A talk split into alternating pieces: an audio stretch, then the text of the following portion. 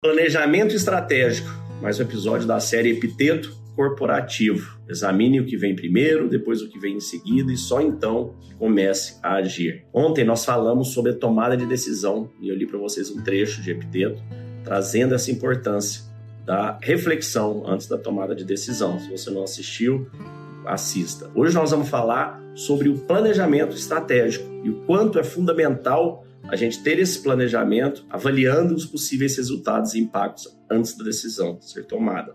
Epiteto diz: suponhamos que você queira ganhar uma medalha nos Jogos Olímpicos. É ótimo, mas pense bem em que você está se envolvendo. O que tem de acontecer primeiro? O que será exigido de você? O que virá em consequência disso? Será que toda essa linha de ação vai ser realmente benéfica para você? Se a resposta for sim, vá em frente. Se você deseja uma vitória nos Jogos Olímpicos, para se preparar de forma adequada, terá que seguir uma disciplina rigorosa que o levará aos limites de sua resistência. Terá de se submeter a regras severas, seguir uma dieta apropriada, exercitar-se intensamente em horários regulares, sobre o fio, calor, deverá seguir as instruções de seu treinador, como se ele fosse seu médico. Então, quando estiver de fato competindo, haverá sempre o grande risco de ser eliminado. Poderá machucar um braço, ter uma distensão, cair com o rosto na terra e depois passar por tudo isso, ainda poderá ser derrotado por outro atleta. Depois de ter examinado todas essas possibilidades e todas as consequências, se a sua resolução ainda se mantiver forte, chegará o momento de exercer sua capacidade de julgamento. Se o quadro geral ainda lhe parecer vantajoso, então você deve mesmo participar dos Jogos Olímpicos com todo entusiasmo. Ao analisar o panorama completo da situação, você se distingue do mero diletante, daquela pessoa que participa de coisas porque lhe parecem interessantes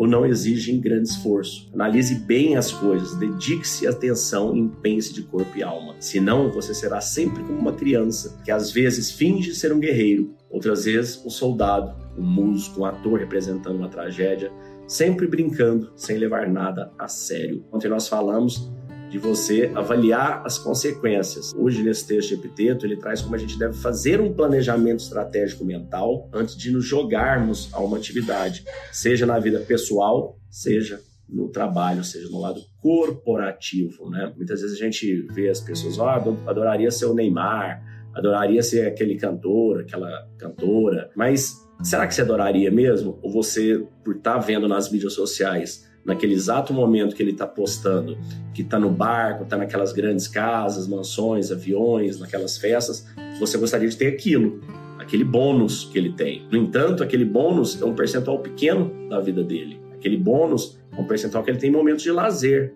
dando o um exemplo do Neymar ou do Cristiano Ronaldo de qualquer grande jogador, eles jogam 8 horas de futebol por dia durante 10, 20 anos, machucam o braço, gelo, fisioterapia, dietas restritivas de alimentação. Então é muito puxado. Você tem que gostar, você tem que amar, não é fácil. Eles nunca fizeram aquilo por dinheiro, eles fizeram aquilo por amor ao esporte. Eles fazem por amor ao esporte. Obviamente, depois de certo tempo, eles ganham muito dinheiro. Às vezes até perde o amor ao esporte e né, gosta da farra e vai fazer outras coisas. Um grande atleta nunca chega naquele ponto porque quer dinheiro, porque quer fama. Ele chegou naquele ponto porque ele se dedicou uma vida toda chegar naquele ponto. E não é fácil. Então não, não pense você que você vai colher os louros de qualquer coisa que você queira se você não pagar o preço. Sempre vai existir o preço. Você tem que pensar se você está disposto a pagar esse preço. Eu não estou disposto a pagar um preço de jogar futebol, eu nem gosto de futebol. Então, ok, e daí?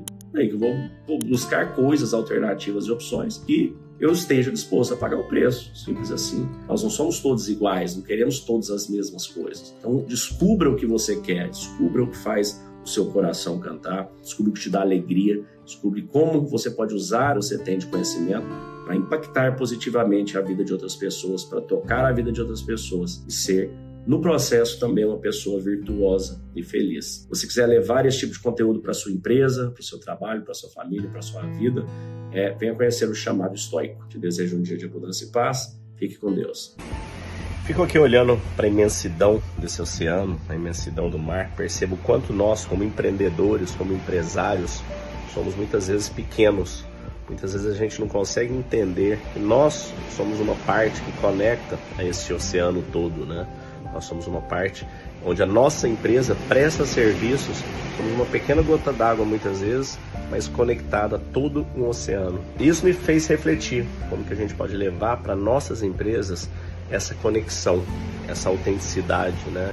Nós entendemos que existe o sutil e como que a gente pode conectar esse sutil, como que a gente pode conectar essa espiritualidade a uma liderança de alta performance.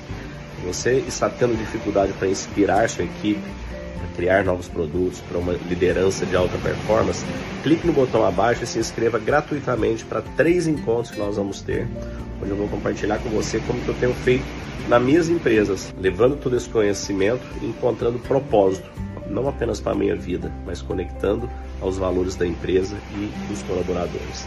Basta clicar no botão abaixo e se inscrever.